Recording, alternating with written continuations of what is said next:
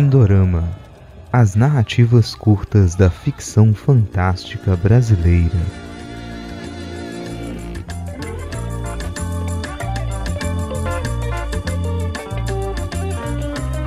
Tá começando o Pindorama, nosso podcast esporádico sobre contos de ficção especulativa nacional. Meu nome é Rodrigo Hipólito e hoje nós falaremos sobre o conto Corpo de Barro, do João Mendes, o vencedor do primeiro desafio Pindorama. No ano passado, a gente lançou um edital em parceria com a editora Escambau para premiar e publicar um conto a gente teve um bom número de ótimos contos finalistas e o grande vencedor foi João Mendes com essa história que a gente vai comentar hoje, depois de analisar e escolher as histórias finalistas e o vencedor. O conto foi revisado e editado pela Escambau, teve desenvolvimento de capa, diagramação e, enfim, essa história foi publicada. Agora, nós faremos aquilo que fazemos desde a primeira temporada do Pindorama, que é a análise dessa narrativa absurda, eu digo nós, pois hoje eu tenho a companhia de Rodrigo Basso, o senhor Basso. Olá, pessoal, tudo bem? E, e, e, fico muito feliz com a nossa convidada também aqui hoje, voltando ao, ao Pindorama. Isso aí, seja bem-vinda, Ana Raíssa. Ana Raíssa, por favor, para quem não te conhece ainda, tá errado, se apresente, por favor. Olá, é um prazer estar de volta. Eu faço suposta leitura com o Lucas Mota, o ganhador do Jabuti ano passado. Que é, até hoje é assim que eu me refiro a ele, ele tá bravo já. Também eu considero um podcast irmão do Pindorama, né? A gente discute literatura, livros, leitura, leitores a cada 15 dias, episódios de meia hora, 40 minutos, já há quase cinco anos, né? E também tô lá no Midcast com o Rodrigo Hipólito. Né, que é onde a gente discute ou comenta ou passa raiva com as notícias do Brasil, né? Na, na medida do possível agora mais esperançosos, né? Então, tô por aí nos podcasts, já participei do Pindorama tem um tempinho e é um prazer estar de volta. Isso aí, cara. Assim, a gente tá meio que em casa aqui, porque todo mundo se conhece, né? Todo mundo já divide bancada, então a gente tá mais à vontade. Para quem tá chegando agora, não conhece muito bem a estrutura do Pindorama, a gente tá na nossa quarta temporada. A gente mantém uma estrutura bem simples aqui nos nossos episódios, são episódios curtos, média de meia hora, 45 minutos, divididos em alguns blocos. No primeiro bloco, nós vamos apresentar os dados da publicação do conto, como informações sobre autoria, quem editou, onde quando foi publicado publicado, como acessar o conto e quaisquer outros créditos do material, mais uma sinopse que não revele muita coisa da história. No segundo bloco, a gente vai falar sobre a forma do texto, que é a estrutura da narrativa e como que a gente enquadra esse conto nas nossas percepções amplas de ficção especulativa. No terceiro e último bloco, a gente apresenta as nossas impressões sobre esse conto, que podem ser análises mais frias ou percepções pessoais. Dito isso, vamos saber um pouco mais sobre o conto Corpo de Barro e sobre o seu autor.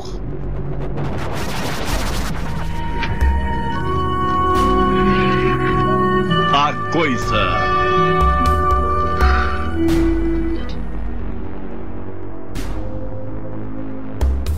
João Mendes é escritor formado em cinema, é um apaixonado por cultura popular, monstros e, e, narrativas fantásticas. Ele organizou a antologia Farras Fantásticas, pela editora Corvos, e é autor da noveleta Serra Minguante, publicada pela revista Mafagafo. Nascido e criado em Salvador, Bahia, segue tentando expressar realidades através de corpos insólitos. Pode ser encontrado no Twitter e Instagram no perfil arroba um João Mendes. O conto Corpo de Barro, vencedor do primeiro desafio Pindorama, tem capa com ilustração da artista visual Liz Under, diagramação do Rodrigo Hipólito, foi editado e revisado pela Gabi Oz, com editoria geral do Moacir Franco. É Moacir Fio, embora seja engraçado imaginar o Moacir Fio como Moacir Franco.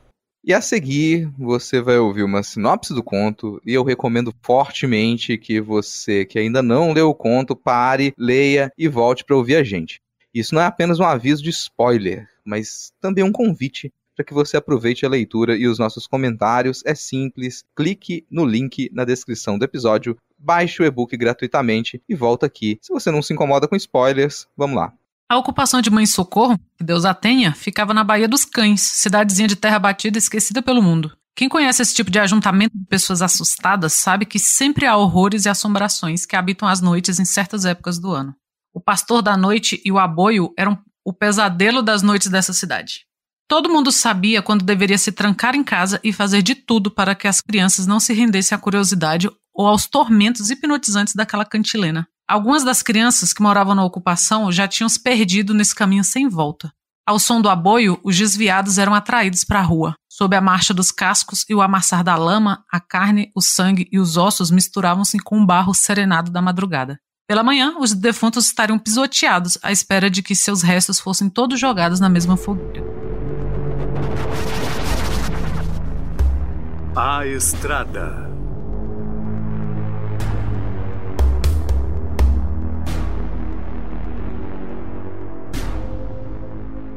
Cara, a gente teve uma conversa prévia aqui já. Antes de começar a gravação, já estava debatendo esse conto, alguns elementos desse conto.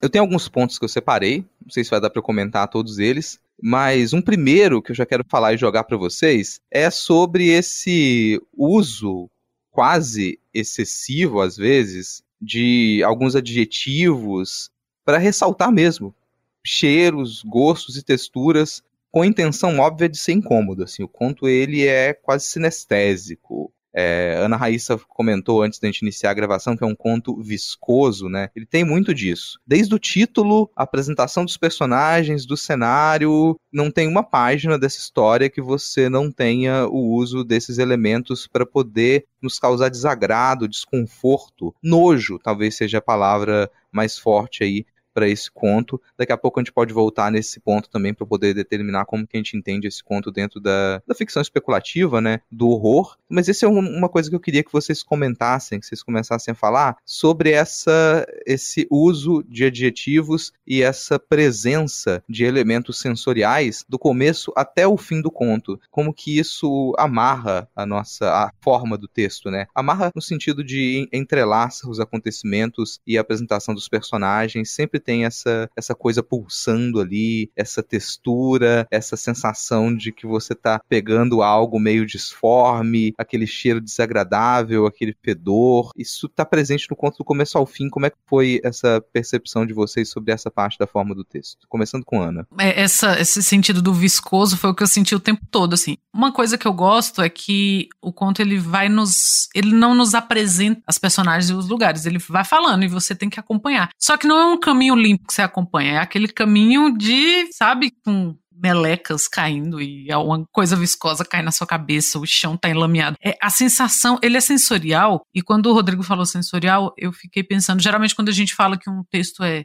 sensorial, a gente pensa, ai, deve ser bom de sentir. Não é, em nenhum momento. Assim, ele é incômodo e, reforçando isso, ele é propositalmente incômodo. Não é uma crítica, né? É uma, uma anotação, assim. E, para mim, foi incômodo no início.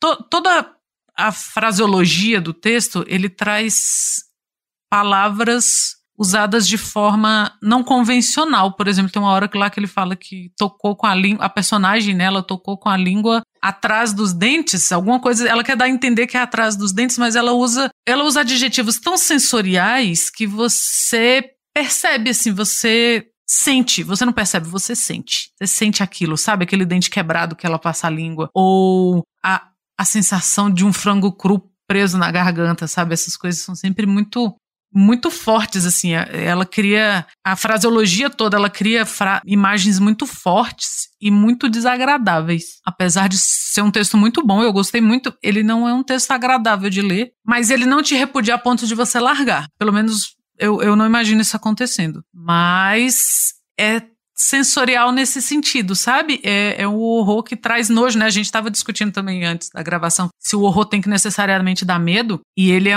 tá naquele espectro assim que você não chega a ter medo, você fica meio apreensivo, mas o sentimento geral é nojo, porque ele é todo meio viscoso, ele é todo meio, sabe, a escolha de palavras e a escolha de sensações, né? Porque a impressão que eu tenho é que, que o João escolheu primeiro a sensação que ele queria passar. E a escolha de palavras veio aí. Então ele é um texto bem palavrudo, assim. O, o, o Basso vai comentar mais sobre, né, que ele trouxe essa questão do, do tanto de adjetivo que usa. E que, para mim, foi, assim, é uma coisa que você percebe logo de cara. Então ele deixa o texto meio palavrudo. Você sabe, aquele texto que, que não é aquele texto, apesar de, de terem momentos mais limpos, assim, principalmente em diálogos, ele não é um texto que fala muito com pouco, não. Ele, ele é Ele é meio hiperbólico no uso, assim. Mas é a, a, sensação que passa o tempo todo é isso. É tudo meio gelado e viscoso e úmido, assim. Se você tem problemas com esse tipo de sensação, vai ser uma viagem interessante a leitura desse texto.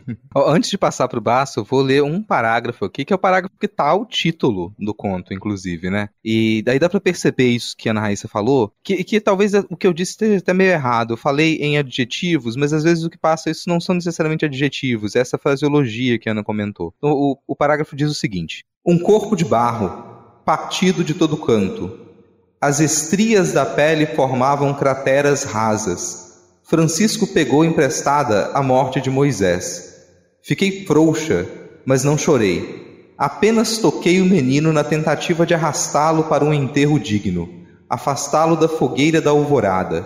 Protegeria Francisco nem que precisasse engolir aquele corpo mole e o carregasse dentro de mim até que pudesse golfá-lo de volta no mundo quer dizer, uma escolha ali de, de certos verbos para poder demonstrar a relação dessa personagem com aquele ambiente, que leva a gente a pensar em sensações, leva a gente a considerar sensações, ainda que não seja exatamente o uso de adjetivos, mas está ali. Essa é uma das. Talvez seja a primeira vez que eu, que eu encontro o verbo golfar usado nesse sentido, e não pro que, pro sentido que ele teria de imediato, né? Mas eu jogo pro Baço agora para complementar esses comentários que a gente fez. Eu acho que se mataram já bem o que, que era, acho que a questão dos adjetivos. Para mim, eu acho que foi um pouquinho uh, além, me causou um, um, um certo desconforto. Uh, apesar de, como a Ana Rissa falou, era, o desconforto ele é proposital, mas para mim atrapalhou um pouquinho a leitura.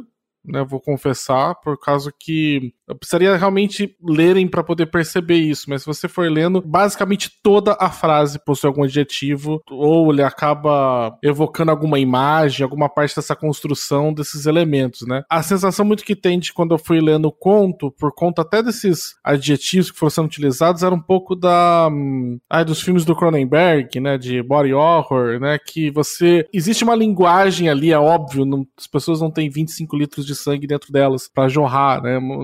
como tem no body horror, mas é você. Não importa porque é a sensação daquilo ali, né? De você estar tá vendo aquilo ali na tela que vai evocar algumas coisas para você normalmente de nojo, né? Ou de repulsa, né? Alguma coisa do tipo que vai te trazer pro espírito que o diretor quer. E aqui eu senti que o João também falou: olha, eu vou precisar utilizar muitos para conseguir trazer. Eu teria tirado um pouco Sim, mas aí sou eu e percebendo aqui né? Ainda bem que não tirou, porque funcionou para mais gente do que não funcionou, né? Uma outra coisa que eu acho interessante da, da questão desses usos de adjetivos é que é engraçado como tem uma parte do vocabulário que. E isso ajuda a construir, como a Anaísa falou, a gente não conhece o mundo, então muito da, da construção, principalmente da narradora, advém do que ela tá falando e você começa a imaginar ela pelo uso das palavras. E você daí percebe muito, por exemplo, algumas coisas engraçadas porque é, causa um certo estranhamento, e isso eu falo de uma maneira boa, de que às vezes ela tem um vocabulário bom o suficiente para usar umas palavras, sei lá, como golfar. Tipo, ninguém fala golfar no, no normal. Você fala que eu vou vomitar né? Tipo aquela coisa. Golfar é uma palavra muito mais rebuscada, erudita do que do que os do que os normal dela. Uh, aos outros momentos ela parece que não consegue ter alguma palavra boa o suficiente para aquilo, então ela usa uma imagem, né? Como acho que no, no final que ela fala de que o som da boca parecia de uma pocã sendo estourada, né? Então uma tangerina acho que era. E aí você vai tendo outros usos como se você fosse ver ela assim, olha, eu não eu não tenho vocabulário para descrever isso, então eu uso mais palavras do que é o, é o necessário porque eu não tenho aquele vocabulário ali. Em outros momentos, ela tem um vocabulário muito bom. Então parece muito uma coisa, sabe, tipo, de quem teve uma. teve alguma instrução.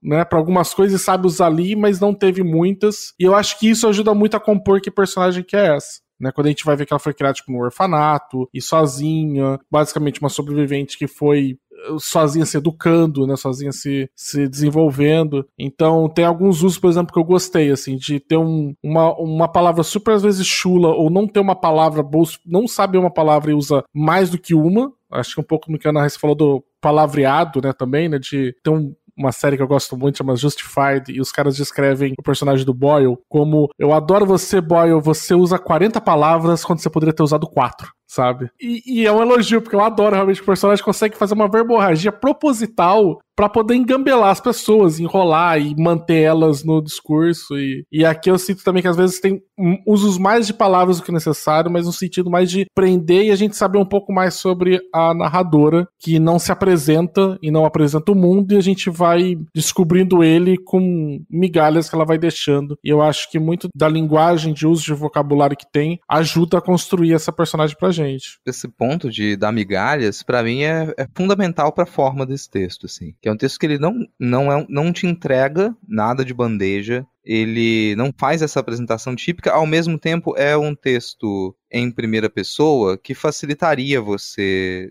ter alguma empatia pelos personagens. Só que como o personagem não faz questão ela parece que ela não faz questão de conversar tanto com você assim. Ela não quer ser tão bem compreendida. Você não sabe direito a localização dessa cidade. Você não sabe direito como que as coisas funcionam. E ela só te entrega informações na medida em que é necessário ela confessar alguma coisa, ela despejar algo, uma necessidade interna da personagem de despejar algo, de pôr para fora, e aí ela vem aquela informação. Eu gosto disso, gosto. O texto ele se torna um pouquinho mais difícil leitura quando o autor decide fazer isso, mas me agrada é um pouco um desafio para a leitura também, de virar para quem vai ler e falar: olha, eu estou considerando você de igual para igual. Eu não vou ser didático com você, não. Eu não, estou aqui só com a intenção de te ganhar. A gente está tá na horizontalidade. Gosto quando o autor faz isso. E, e gosto que ele usa alguns poucos elementos que eles talvez sejam mais fáceis pra gente, mas eles são realmente muito pontuais, que é o que te daria a localização dessa cidade, por exemplo. Você entender que essa cidade ela provavelmente está em algum tipo de Brasil, e algum Brasil ficcional, é quando um dos personagens, que é o Francisco, ele é super apegado, é uma criança que é super apegada a um boneco do Fuleco. E, cara, só realmente estando no Brasil para você, para isso fazer sentido. Você tem um boneco do fuleco verde e amarelo. E também nos demonstra que talvez não é uma coisa muito distante da nossa época social, né? Da nossa. Porque vai usar esses elementos que chamam a nossa imaginária. Isso eu gosto. E é pouco, é pontual. Então nos dá de que a gente está falando de um cenário à brasileira. A gente está lidando, então, com personagens para os quais a gente pode, com os quais a gente pode criar expectativa de que eles reajam emotivamente, reajam fisicamente, que eles tomem ações possam ser interpretadas por pessoas na nossa posição, pessoas que vivem nesse Brasil, porque se fosse um local muito distante, se fosse um mundo completamente imaginário, se fosse uma coisa totalmente fantástica, isso retira os nossos parâmetros para poder esperar se um personagem deve agir assim ou assado. Mas aqui não, ela te dá, olha só, é assim que esses personagens, é nesse mundo que esses personagens estão, e embora seja um mundo pintado com cores mais desgraçadas do que o mundo de quem tá lendo, muito provavelmente, não é tão distante do Brasil em que a gente vive. Então dá para você esperar que os personagens eles sejam interpretados, que as ações deles sejam interpretadas do modo como você interpretaria as ações de personagens de uma narrativa realística, digamos assim. Isso me agrada na forma e vai do começo ao fim, tá? Você vai chegar no final do conto e você ainda não vai ter muita certeza da localização dessa cidade, de qual é a descrição dessas ruas, de qual, como é que funciona a estrutura social ali, nada disso te é, te é dado. Isso pode ser um Brasil pós-apocalíptico daqui a 100 anos, ou pode ser uma versão alternativa do tempo de hoje. Uhum, foi e que foi a minha primeira leitura, imaginei que fosse uma versão apocalíptica né, do, mundo pós-apocalíptico, entendeu? Eu achei que era. Inclusive, eu acho que existem pouquíssimas descrições de basicamente tudo. Eu tive que prestar um pouco atenção para descobrir que a narradora era uma mulher adulta, porque mesmo essa marcação, apesar de ter no primeiro parágrafo ali, né, mas assim, é tão tem tantas poucas marcações, por exemplo, do gênero, o nome dela mesmo é citado, um apelido dela, uma abreviação, né, que é Gil, lá no final, sabe? Então você não tem nenhum nome dela. Uh, você não sabe. É um Brasil, mas você não sabe. Eu não faço a, a mínima fucking ideia de da onde que, que seja essa cidade, né? Poderia ser. E, e você não tem marcação de época também, porque você não tem nada uh, tecnológico ou falado sobre algum evento de conhecimento jornalístico, alguma coisa que pudesse te situar. Isso pode estar acontecendo em 1920 ou 3.200. Ah, tem um celular, tem um carro, tem uma televisão, né? Não tem nada descrito assim para você poder marcar. Então, cara, você não faz ideia de nada que tá acontecendo, né? Eu acho que isso, eu não sei, eu tenho algumas imaginações sobre por que, que seja isso, algumas impressões, mas ele é bem, é um texto que o autor faz pouquíssima questão tipo, de situar qualquer coisa. Quase que um jogo para você conseguir descobrir o, o, que que tem ali, né? É, assim, olha, eu vou te dar algumas pequenas pistas, tem que pegar. Por exemplo, o Rodrigo falou, é a única coisa que te coloca no Brasil é o fuleco, só. Mais nada ali. Fora isso, podia estar em qualquer outro lugar, né? É, e esse Fuleco vai, sabe-se lá, né? Vai que ele foi o mascote da campanha do Vargas, primeira campanha presidencial do Vargas nesse Brasil alternativo, e a gente tá lá no começo do século XX. Ia ser muito interessante, confesso, imaginar a campanha do Vargas com o Fuleco. O que acontece agora? Eles chegam.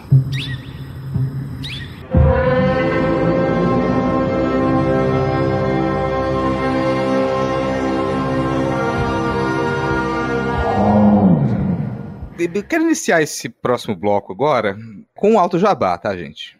Tem uma noveleta que eu escrevi e publiquei de modo independente na Amazon, que é O Buraco, e que eu acho que tem um pouco a ver com isso aqui. Então eu me identifiquei, porque tem uma, essa coisa de apresentar o personagem sem nome, tentar mostrar mais da psique do personagem na medida em que ele trafega pelo espaço, em que ele tenta se relacionar com os demais personagens sem uma ocupação, então trabalhar com personagens que são abandonados pela sociedade, mendigos, prostitutas, pessoas doentes, usuários de drogas, é uma coisa que quando eu li eu falei, cara, tô conseguindo me conectar porque eu escrevi essa, essa noveleta antes, então facilitou a minha vida. E eu não posso negar que teve essa relação ali emotiva com o conto na hora que eu tô lendo, eu falei, pô, cara, eu entendo um pouco o que você está querendo transmitir aqui com toda essa nojeira, com todo esse, esse ambiente é, esquecido pelo resto da sociedade. Então já me trouxe uma, um ponto positivo, uma conexão. Por isso que eu falei que é um jabá. Quem quiser ir lá ler O Buraco, tá no Kindle Unlimited, tá na Amazon também. Vou ficar feliz se vocês forem lá ler. Mas esse foi o primeiro ponto. Então eu tenho um carinho especial por esse tipo de escolha hoje em narrativa. Quem é que a pessoa vai contar uma história, ela vai escolher colocar personagens que não tipicamente estão no, no, protagonismo. Ela vai colocar no protagonismo as pessoas esquecidas da sociedade, os trabalhos menos requintados. Não vai ser um protagonista que ele está numa posição muito confortável para poder narrar. Sabe? Eu já repeti isso algumas vezes no Pindorama. Eu acho muito fácil na ficção especulativa você colocar como protagonista o general de um exército, o presidente de um país, o embaixador daquele país, um médico especialista, um cientista que comanda o laboratório. Eu acho uma posição muito confortável para o narrador, para ele passar informações, para ele poder determinar como que aquela narrativa vai ser feita. Agora, você pegar personagens que eles estão numa condição social inferior, que eles não têm voz, que normalmente você consideraria que eles nem conseguem se expressar direito, que eles não sabem se comunicar direito, que é o modo como muita gente encara pessoas em situação de rua, sabe, pessoas que têm trabalhos tidos como inferiorizados, você acha que aquelas pessoas elas são tapadas que você não vai conseguir se comunicar com elas de alguma maneira, elas são mais primitivas que o resto das pessoas que estão morando em apartamento, têm condição de tomar banho todo dia, que estão bem alimentadas. Então eu, eu, valorizo muito quando uma narrativa pega personagens, eu vou dar voz para personagens que normalmente são tidos como ignorantes, são tidos como menos humanos. Isso para mim é um ponto muito positivo dessa narrativa que me enganhou. Vai entrar e entrar sem nenhum conservadorismo, sabe? As crianças nessa história, elas estão fumando não diz exatamente o que, que elas estão fumando, são cigarros, mas elas estão fumando, elas estão usando drogas. E a protagonista tá ali sem nenhum julgamento, a falar, cara, se eu pudesse eu também queria me drogar. Porque é uma merda estar tá nessa posição e viver nesse, nessa escala da sociedade. Então não tem esse tipo de, de corte de autocensura que muita gente faz na hora de escrever. Ah, eu não vou matar crianças, eu não vou colocar crianças para falar palavrão, eu não vou colocar crianças em, em cenas que envolveriam sexo, drogas e rock and roll. Não coloca. E aí aquilo se torna muito, para mim, insosso quando eu pego narrativas de horror, principalmente, e elas tentam fazer essa autocensura, tentam higienizar a, a representação de personagens que socialmente mereceriam cuidado. São pessoas de quem, de quem a gente deveria cuidar, mas que a gente sabe que a sociedade não cuida. São pessoas que estão ao léu e, e sofrem mais e mais os caminhos desse capitalismo tardio. E aqui o João faz essa escolha de dar voz para essas pessoas e ele não tem meias palavras para poder. Aliás, como ele disse, tem muitas palavras. Ele não tem meias palavras para poder mostrar pra gente como que esse, essa realidade ela é horrível, assim. E para mim isso nos dias de hoje, trabalhar com esse assunto é especialmente delicado e relevante, porque a gente vive um retorno aos piores momentos da década de 90, vamos dizer assim, com um crescimento da pobreza, o salário mínimo tendo desvalorização, uma inflação lá em cima, você tem um aumento da população de rua, das pessoas em situação de rua, você começa a ver cada vez mais crianças pedintes nas ruas e famílias inteiras indo da rua e usando as crianças para pedir, crianças que não vão ter oportunidade de ir para escola. A gente sabe que aquela geração, ela foi, aquela infância está perdida, e é uma coisa que a gente observava com muito mais frequência nos anos 90, que a gente achou que a gente tinha superado e que agora volta. Dá uma passagem rapidinha, gente, por São Paulo, para citar a nossa maior metrópole, e você vai ver a desgraceira generalizada, assim. São pessoas e, e que o Estado trata com uma crueldade sem precedentes. É você confiscar o, o, os poucos pertences dessas pessoas, o colchão que elas têm, a pouca roupa, a pouca comida, você confisca. E aqui você tem personagens que não têm onde dormir, que estão jogadas, disputando a mordidas uma cama, um colchão. Crianças disputando sem medo de morrer para poder ter um colchão onde dormir. Então isso para mim configura muito do que a gente tem de horror nessa, nessa narrativa também. E para mim é um, é um tema que ele tem que estar tá presente, deveria estar tá mais presente nas nossas narrativas hoje, nos dias de hoje no Brasil. Você falou aí de, de higienização. É, eu lembrei muito enquanto eu lia o conto, nas duas leituras que eu fiz, do República Luminosa, do Andrés Barba, que foi publicado aqui no Brasil pela Todavia. Estava esgotado, não sei se ainda. Por que me lembrou mas me lembrou superficialmente, foi uma, uma conexão assim, porque quando a gente fala principalmente de orfanato na literatura, ou de pessoas em situação de rua e tudo isso que o Rodrigo citou, você tem um lado que vai para a higienização, principalmente quando se fala de crianças, ou você, a escolha do autor, que não é uma escolha ruim, né, a depender da forma como você faz, é a humanização. E não é uma escolha ruim por quê? Porque eu estou pensando no Capitães da Areia. Porque você se aproxima daquele grupo de pessoas, são crianças, são crianças numa situação muito vulnerável, você, você não justifica a situação delas, mas você as humaniza, né? É você ver ali com outros olhos por que, que essas crianças fazem isso, por que, que essas crianças são violentas, por que, que essas crianças são. Mas essa humanização, ela que ela não existe, mas ela não desumaniza. É quase mostrar de uma forma meio naturalista. É desse jeito, pronto. Então é assim. E é a mesma é da mesma forma que o Andrés Barba faz lá no República Luminosa, que tem um grupo de crianças violentas que aparecem numa cidade, que é uma do, da mesma forma que, que o João criou uma cidade no Brasil que a gente não consegue localizar onde quando ele fez um, um país na América Latina que você não sabe bem localizar onde é. Você tem crianças que são muito violentas, que perturbam, aí aqui diferente do conto, elas perturbam, né, a, a aquela cidade ali, a, a, forma como aquela cidade lida com, com essas pessoas marginalizadas e o que, que a cidade vai fazer com isso. E aqui você tem, você não tem essa relação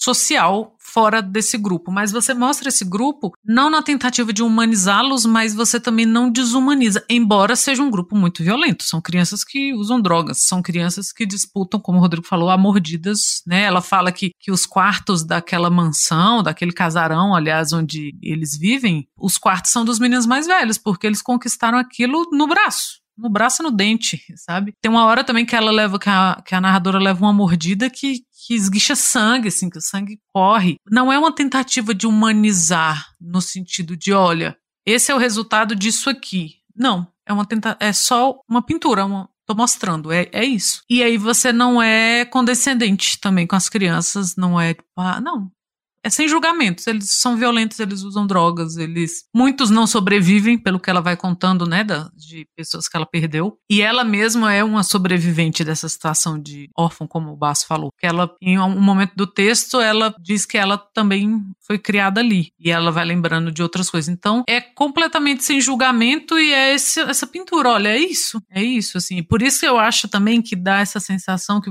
que o Basso também teve de uma coisa meio pós-apocalíptica. Mas é muito pior quando a gente vê que não é pós-apocalíptico, no meu ponto de vista. Porque quando é pós-apocalíptico, significa que todos nós nos fudemos e tem uns 6 bilionários na Lua. Ora, sei lá, algo do tipo. Aqui não.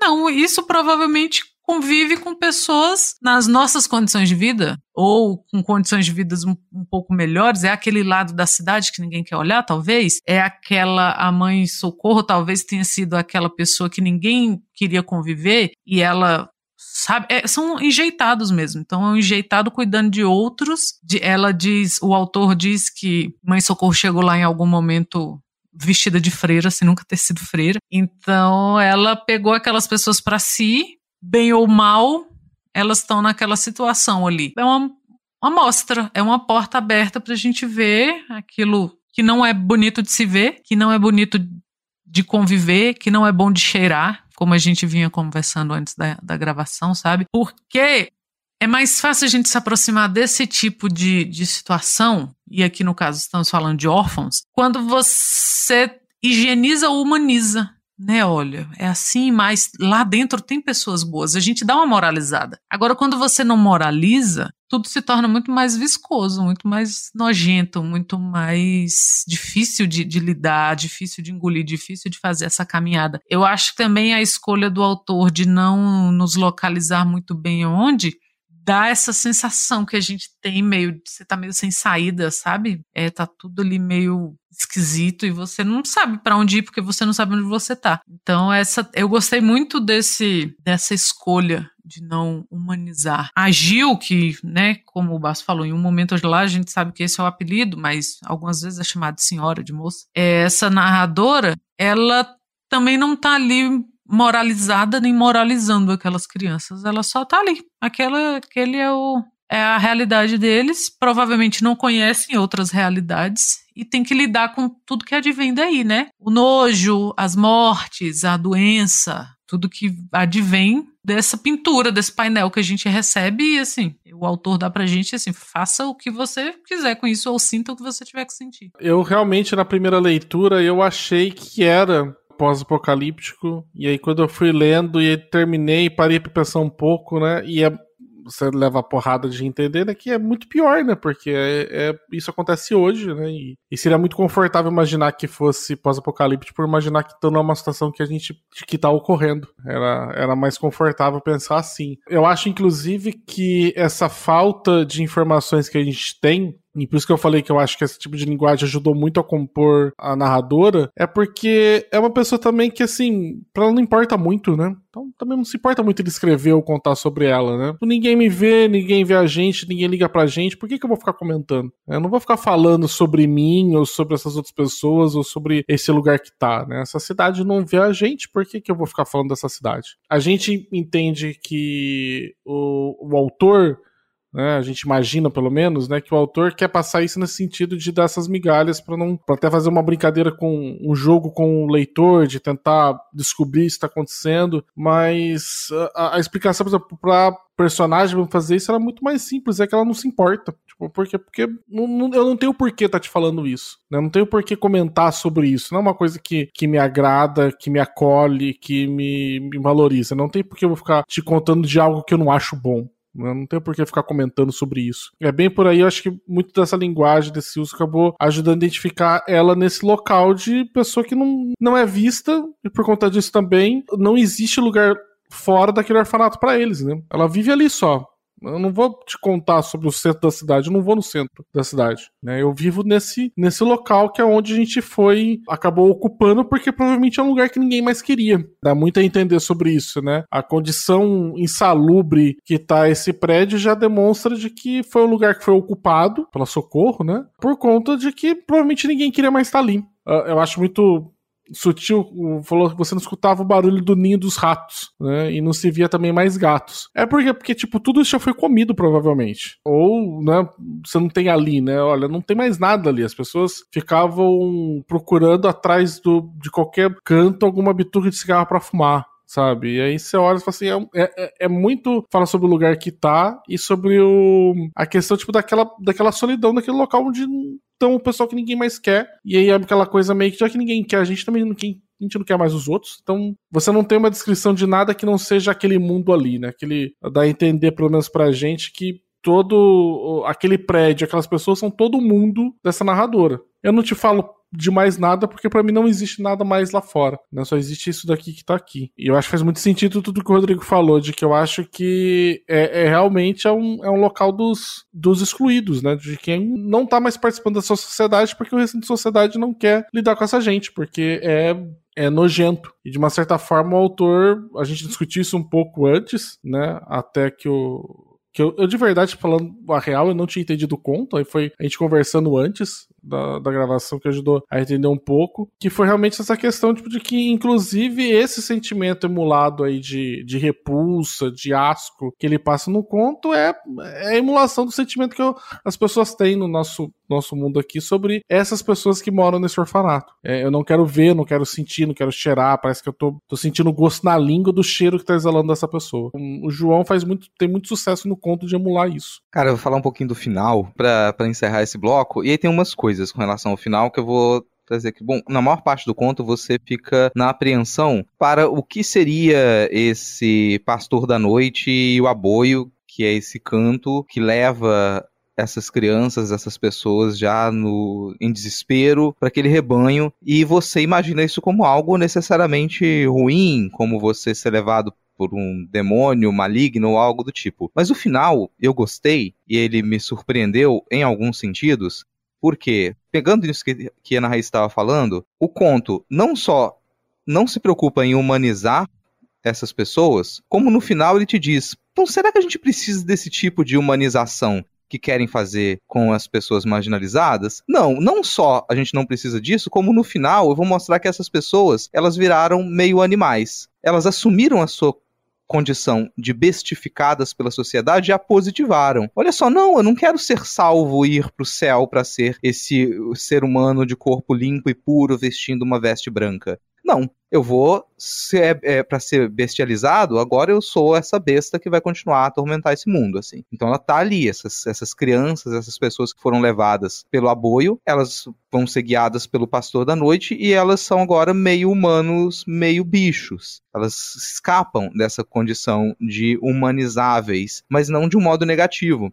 E isso me fez pensar numa certa tradição da literatura de horror que tem um nome muito forte. Talvez a gente não ligue tanto esse nome agora à literatura de horror, mas vale parar para perceber isso. A gente, quando fala de Ray Bradbury no Brasil, a gente tende a pensar em ficção científica. No Fahrenheit, nas Crônicas Marcianas e tal. Só que Ray Bradbury, ele era um ótimo contista de horror. Ele escrevia muito horror. E algumas histórias não só contos, histórias um pouco mais longas de horror. Então, para aqui a gente teve já publicado, teve tido muita coisa publicada dele de horror, mas O País de Outubro, Licor de Dente de Leão, uma história mais longa que é o Algo Sinistro Vem Por Aí. E tem uma coisa que se repete em algumas histórias dele, que é algo, esse algo sinistro vem por aí, né? Sempre essa coisa do outubro, a época do outubro no hemisfério norte, que é essa, esses dias mais curtos, noites mais longas, essa época em que o sobrenatural e o, o o natural, o terreno estão mais próximos, né? O véu entre o mundo espiritual e o mundo carnal, ele está se rompendo. Então é aquela coisa meio soturna, meio angustiante, e ele usa muito disso nesses contos de horror dele, mas mantém uma lógica de existe um monstruoso, algo errado, algo que corrompe a humanidade, e essa coisa chegou na cidade. Essa coisa chegou, é um parque de diversão, é um circo, é, é algo que você não consegue muito bem definir, é uma multidão estranha, é uma multidão invadindo a cidade, e normalmente são pessoas, essa multidão, essa coisa ruim, são pessoas que elas seriam abominadas pela sociedade. Então são pessoas com deficiência, pessoas com deformação, pessoas de culturas não hegemônicas. E no final das histórias dele, normalmente os protagonistas que são esses humanos mais idealizados, esse cidadão idealizado, ele ou sucumbe completamente aquilo, ou ele consegue superar essa condição de monstruosidade até libertar as pessoas que foram arrebanhadas para aquele comboio, para aquele circo, para aquele parque de diversões mal assombrado. E aqui o João Mendes faz o contrário, que eu acho muito legal. Eu não sei se ele é um leitor de Ray Bradbury, não sei se ele é um leitor, se ele considerou isso. Mas para mim ficou muito marcado que é essa história de algo que atravessa a cidade, algo sinistro que vem por aí, só que ao invés desse humano puro e idealizado, ele conseguir resistir à tentação e à corrupção desse mal representado pelas pessoas deformadas, não, esse mal deixa de ser um mal. Ele é algo que simplesmente existe porque a nossa sociedade é essa merda, ela se fez dessa maneira e a gente não deveria sempre se colocar com o objetivo de alcançar aquela escala de humanidade, aquela escala de pureza, aquele patamar do que é ser um bom cidadão, de como que a gente deveria ser para poder viver pacificamente na sociedade. Não tem paz no final. Então eu, eu deixo a recomendação de leitura desses contos do Ray Bradbury para quem quiser pegar um pouco desse, dessa tradição do horror, que não te, não te dá medo, mas é incômodo em diversos aspectos. Lembrando que da época que ele escreveu isso, anos 40, anos 50 ali, um pouco de 60. Tem muito capacitismo, tem muito reprodução da sociedade da época. Tenha isso em mente, da época que foi escrito, mas perceba como que você tem estruturas ali com as quais a gente pode jogar e que eu acho que aqui está presente nesse conto do João Mendes de uma maneira muito forte e muito positiva. Muito, é esse o outubro dele aqui é a quaresma. Essa época da, isso fa, fala muito forte com a gente, com o Brasil. Essa época da quaresma, essa época ali que pra gente é o véu entre o sobrenatural e o carnal, ele tá muito sutil, ele tá quase se rompendo. Então a gente se sente em obrigação com o espiritual. E em, em muitas cidades do interior, cidades abandonadas, você tem essa coisa do medo da noite nessa época, a época em que se passam as, as histórias populares em que algo sinistro vem por aí, em que alguma coisa pode acontecer de ruim com você se você resolver sair à noite. Tá tudo ali. E isso, para mim, tornou o conto maior até do que ele seria. Novamente, não sei se o João Mendes se essa é uma das leituras do, do João Mendes assim, mas para mim encaixou como uma luva e eu gostei de ver essa repaginação, esse reposicionamento de uma tradição dos contos de horror do norte geopolítico, mas de modo decolonial para cá, como que isso se reverteria quando você tenta pensar essa esse tipo de estrutura para o Brasil, para América Latina, funcionou muito bem para mim. Não sei também se tem se, se o João chegou a fazer alguma relação, mas assim, aboio, né, é, é aquele canto típico, né, de dos vaqueiros que para levar os, o gado para o curral, para conduzir o, o, gado pela pastagem e tal. E é um canto sem palavras. É muito típico do Nordeste, mas no Sul também, onde, onde se cria gado. E o aboio, supõe-se que ele tenha origem. Na, na, cultura islâmica, você tem o muezin, ou o que é o cara que chama para cinco preces diárias. Ele fica lá do alto do minarete e ele faz, que, que é aquela frase mais conhecida, que é o único Deus é Alá e o seu profeta é Maomé, que é a chamada para que os fiéis né, do, do Islão se comecem suas preces e tal. E esse muezin, ele subia hoje em dia, né? Se tem, sei lá, alto-falantes e tal, mas ele subia ao minarete, que é aquela parte mais alta da mesquita, e fazia esse chamado. E quando você ouve, é muito parecido com o aboio. Então, supõe-se que em algum momento, aqui no Brasil, né? Porque a gente teve uma certa migração no período, principalmente no sertão. O sertão tem, tem alguma influência árabe, alguma influência muçulmana, assim. E faz-se o Xangai, o cantor, ele faz muito a defesa disso, de que, de que esse aboio ele veio dessa tradição islâmica. Né, que hoje não se usa palavras no, no aboio, mas que vem. Mas por que, que eu faço essa ligação? Porque eu sempre lembro disso, porque eu acho que o aboio é uma coisa muito bonita de se ouvir, assim. E traz esse estranhamento, né, do, do árabe, da gente não entender, então pra gente também seria uma coisa sem palavras. E para mim, essa camada do religioso, né, a gente tá aqui falando da quaresma e tal. No horror, ela, ela dá um, um peso ali. Porque a religião está muito ligada a isso, as tradições religiosas, né? Tem isso, tem a quaresma, ou tem o dia dos mortos, ou então você sempre tem alguma ligação religiosa, quaisquer que sejam os, a, as religiões ou o espaço geográfico que você esteja. Então eu não imagino, não sei se, se foi proposital, eu imagino que não, mas é uma leitura que eu fiz assim que eu comecei a, a ler e que para mim deixou tudo muito mais com uma cor muito mais não quero dizer amedrontadora, não, mas de, de, de mistério, de místico, sabe? E, e, isso do, do final, de você ter essas pessoas que elas se vestem, que é o, retomando a fala do Rodrigo, né? Ah, se, se eu sou o assustador para essa sociedade, então eu vou vestir esse papel e é isso que eu vou fazer a partir de agora. Com essa passagem, né, você tem essa, essa questão da passagem que, que seria a morte, porque eles são pisoteados, mas você tem essa questão do aboio, né, que é de chamar o aboio ele chama e guia. O aboio é para guiar o gado. E quando você faz essa ligação com a, o chamado para as preces islâmicas, eu acho que faz muito sentido. Né? Então, se o João não pensou, eu pensei agora.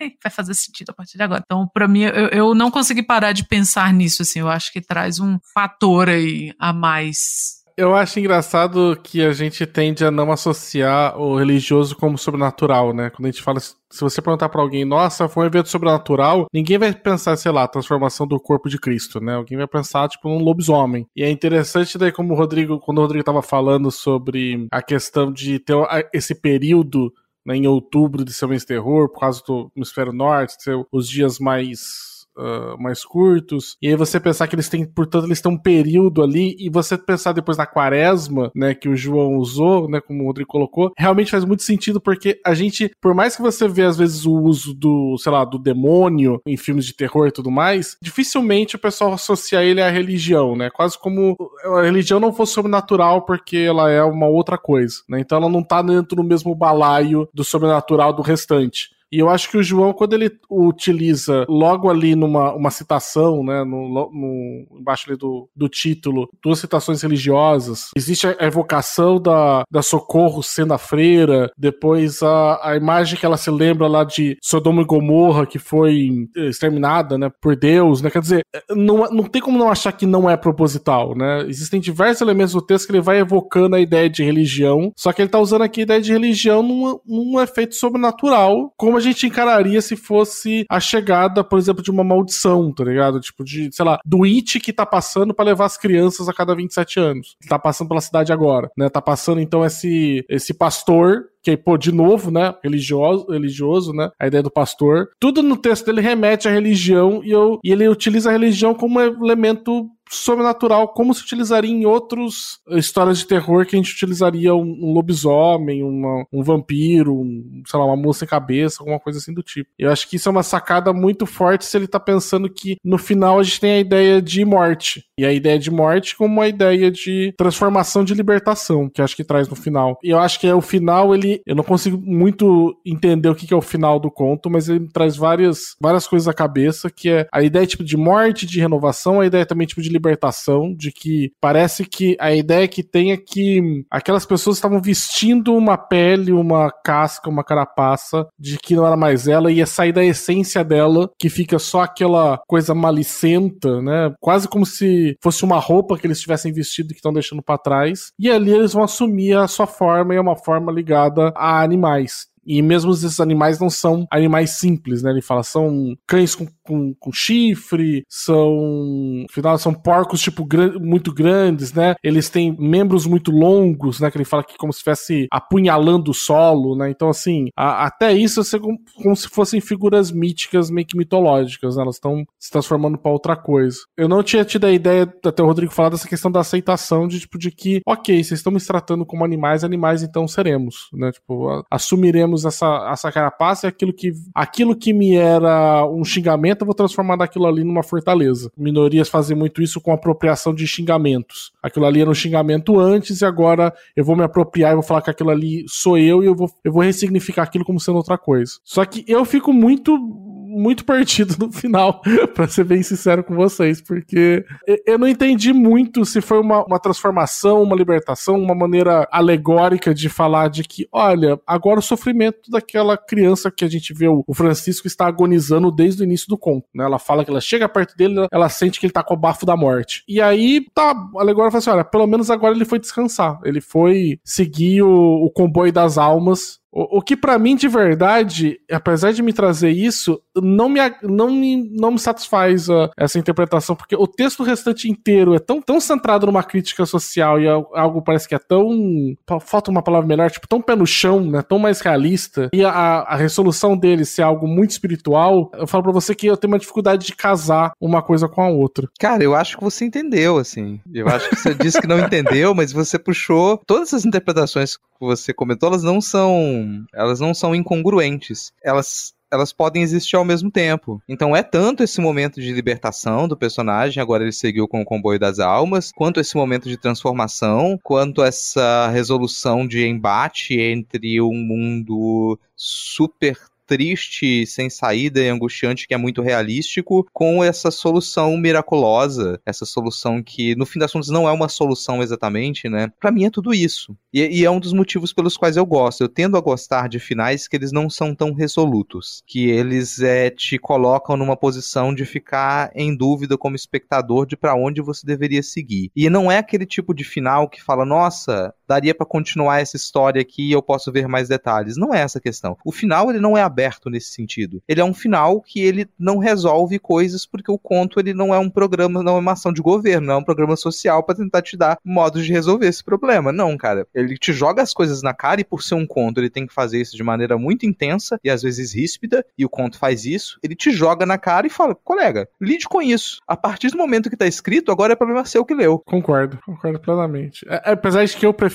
acho que talvez o, o, o, meu problema com o final é que eu prefiro finais mais resolutos. Isso, mas aí não é uma crítica ao texto, é uma, é uma questão de gosto pessoal mesmo. Até porque para isso a gente tem um caminho, né, Basso? Terapia, cara. Aí você vai lá fazer terapia e você resolve essa questão sua com necessidade de grandes definições para qualquer coisa na vida. Né? Caramba, mas você tá muito ríspido comigo pra alguém que faz tanto tempo que não fala comigo. É, tá vendo? É porque, cara, é como se eu tivesse, assim, a sua presença é tão marcante na minha vida que passa meses sem conversar e é como se a gente estivesse ali do lado. Hum, hum. Raíssa, por favor, salve-nos. Ai, não vou poder te salvar porque eu também gosto de ficar perdida no final. eu gosto de duvidar assim, será que eu entendi? Não é possível. Então eu gosto. E eu, por exemplo, o eu falei do Lucas, que é o meu colega do, do Suposta Leitura. O Lucas tem um livro que chama Boas Meninas Não Fazem Perguntas. E ele não tem um final fechado. E todo mundo pergunta assim: quando vai sair o volume 2? Eu fico tão irritada. eu fico ainda bem que não fui eu que escrevi, porque eu ia ficar muito brava. Porque eu também gosto disso, sabe? Desse final mais aberto, porque, especificamente nesse conto agora, eu acho que ele dá o tom ele, ou ele mantém, melhor dizendo, mantém o tom do você não saber. Você não sabe de nada o tempo todo, você só se incomoda e acompanha aquilo ali. Então, o final mais fechado, mais resoluto, eu acho que ia destoar nesse sentido. Então, essa confusão do, do início ao fim, assim, será que eu tô entendendo? Aí termina, você fala assim, hum, acho que não. Tanto que foi o seu incômodo logo de início. Você falou, eu li três vezes, eu acho que não entendi. E entendeu. Mas é Sim. porque ele, ele não traz uma certeza. Então, a gente fica com tanta coisa para discutir que você começa a duvidar, assim, será? E eu ouso dizer que é proposital. Toda vez que um, um autor escolhe esse lado, é isso que ele quer mesmo, que a gente fique confuso. E eu faço a minha parte ficando confusa toda vez. Você sabia que pode ajudar o Pindorama e outros podcasts literários da rede Leitor Cabuloso a se manter no ar? Apoiando no Catarse, você também tem direito a recompensas como receber newsletter, participar de um grupo secreto no Telegram, sorteios de e-books e até participar de episódios dos nossos podcasts. Apoie em catarse.me barra leitor cabuloso.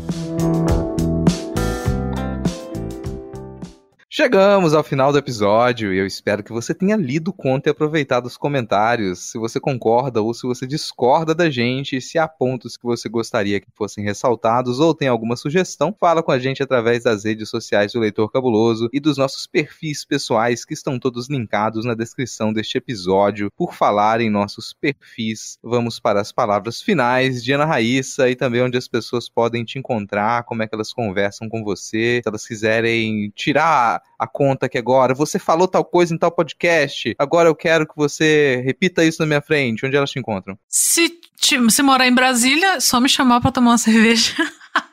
Se não, eu tô no Twitter, é Ana Raíssa, tudo junto, com dois N's, dois R's, dois S's. Tô lá no Suposta Leitura, com o Lucas Mota, também nas redes sociais Suposta Leitura, e no podcast Meet, que aí há mais chance de duvidarem ou de, de quererem tirar satisfação do que eu falei, né? Porque é falando de política no rage. Só procurar, tô sempre disposta a falar de literatura, é sempre muito bom ser convidada, agradeço de novo a oportunidade de estar aqui no Pindorama. E é se sempre um prazer, sempre um prazer falar de literatura e sempre um prazer falar de literatura com vocês e com os nossos ouvintes, né? Que são sempre pessoas muito. que, que têm muito a acrescentar. Então eu tenho certeza que qualquer qualquer discordância vai ser produtiva. Já elogiou o ouvinte para não receber né, pancada depois assim. É assim é que a gente boa faz. estratégia. É uma boa estratégia. Mas a gente agradece, cara. A gente agradece você ter aceitado o convite. O papo foi muito bom. O conto, cre... o conto cresce muito quando a gente conversa, né? A literatura cresce, a arte cresce na medida em que a gente conversa sobre. Então, muito obrigado pela sua presença. Senhor Basso, patrão, onde que as pessoas te encontram? Que, que você está fazendo? Se o Twitter acabar, para onde você vai? Meu Deus do céu, eu tô, eu tô aceitando sugestões, porque até hoje foi a única rede social que eu falei que eu me encontrei, que foi no Twitter, né? No Facebook, Orkut, Instagram nunca consegui mexer, e aí eu eu, eu, por enquanto, estou lá no Twitter ainda, no arroba senhorbaço. Vou deixar também de indicações para vocês ali seguirem o arroba do Leitor Cabuloso né? Pra gente também tem vários outros programas lá, assim como a, a roupa do Pindorama. De vez em quando eu acabo aparecendo em alguns podcasts aí. Esse mês, particularmente, deu, dei sorte e fui convidado pro, tanto pro RP Guacha quanto pro Cinemação para falar de Faroeste. Então, são dois podcasts que eu, que eu indico bastante para vocês irem atrás, né? O, o arroba Cinemação mesmo, né? Sem cedilha e tio, e o arroba RP Guacha, que é também outra, outro, outra arroba muito bacana para seguir aí na, nas internets. E você, senhor Hipólito? Eu vou para onde o senhor for. Pra onde é que você vai quando a, a,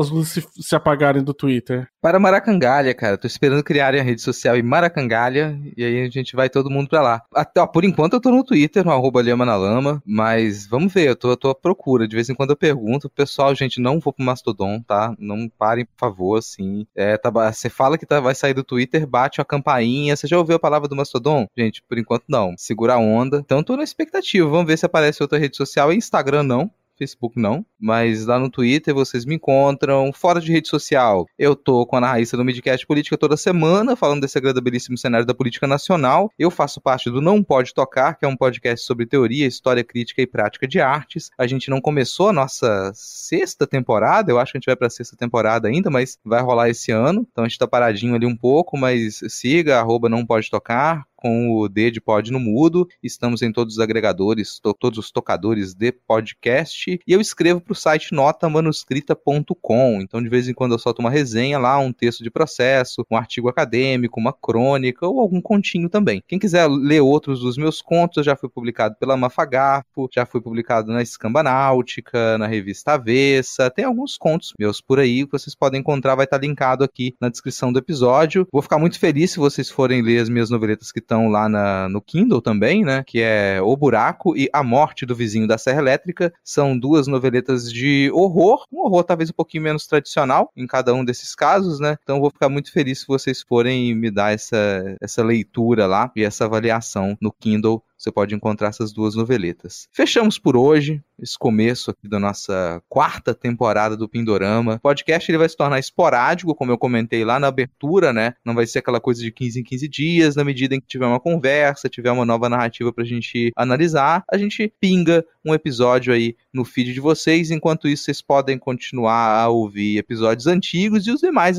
podcasts da casa também, né? Vão lá procurar, o Perdidos na Estante está sempre publicando episódios novos, então não deixe de acompanhar o que rola no site Leitor Cabuloso. Então o Pindorama volta numa próxima oportunidade, num futuro próximo, em algum momento aí no, na linha do tempo de vocês, vocês vão ter um novo episódio da gente para falar sobre algum conto de ficção especulativa nacional ou conversar com pessoas autoras e editoras. Bora todo mundo dar um tchau. Tchau. Valeu. Falou.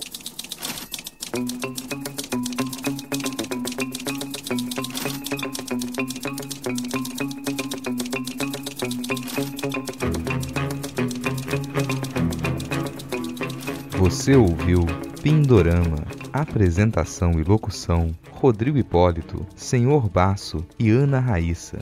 Edição do episódio: Rodrigo Hipólito.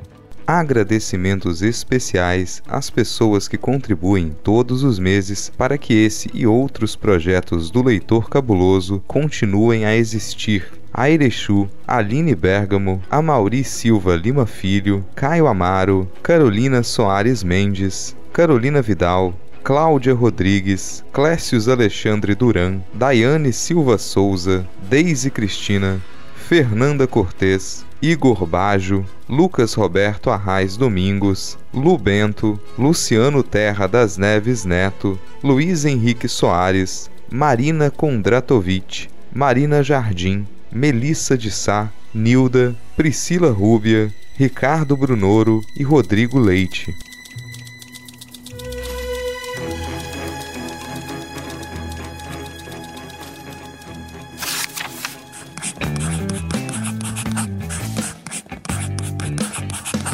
Esse podcast faz parte do site Leitor Cabuloso. Conheça nossos conteúdos em www.leitorcabuloso.com.br.